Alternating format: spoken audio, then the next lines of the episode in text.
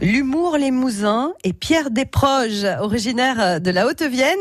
Voici l'identité limousine par Laurent Bordelat. Immodestement et cruellement, Pierre Desproges, humoriste que j'adule, se proclama un jour comme le seul dépositaire de l'humour limousin. Ses grands-parents étaient commerçants à Chalut, il aimait beaucoup la région.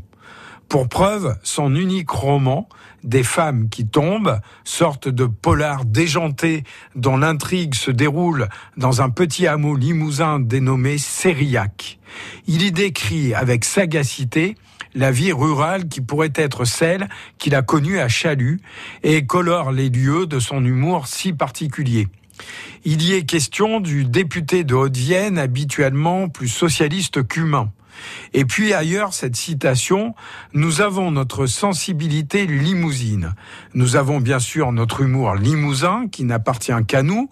Nous partageons entre nous une certaine angoisse de la porcelaine peu perméable au chouan. Il faut avoir souffert à Limoges pour comprendre. C'était pour évoquer ces différences avec son épouse vendéenne. Moi-même qui suis limousin, j'ai complètement raté mon couple parce que j'ai épousé une non-limousine, s'amusait Pierre Desproges.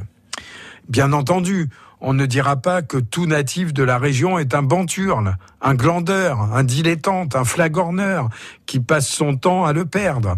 Mais il en est un qui revendiqua le titre.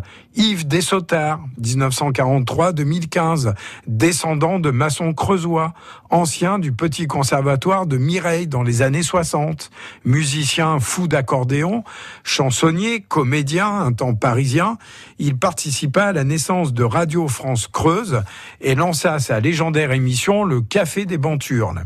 Ses chroniques et ses billets d'humeur racontaient ce limousin qu'il connaissait si bien et ses spectacles avec Christophe Dupuis et Jean-François Julien, comme dernier bistrot avant la Creuse, enchantaient les auditeurs et les spectateurs.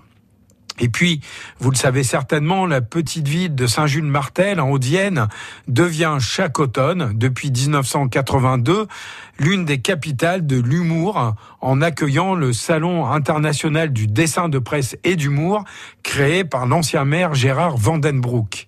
Chaque année, il décerne un très prisé Grand Prix de l'humour vache dans une ambiance bon enfant et son succès a contribué à faire sortir de terre un actif centre international de la caricature, du dessin de presse et d'humour.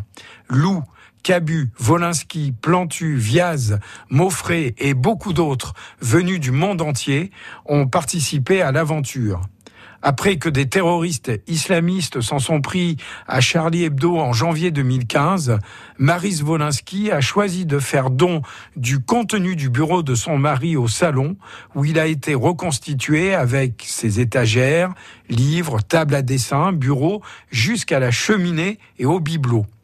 Le découvrir derrière des murs vitrés procure, croyez-moi, une grande émotion.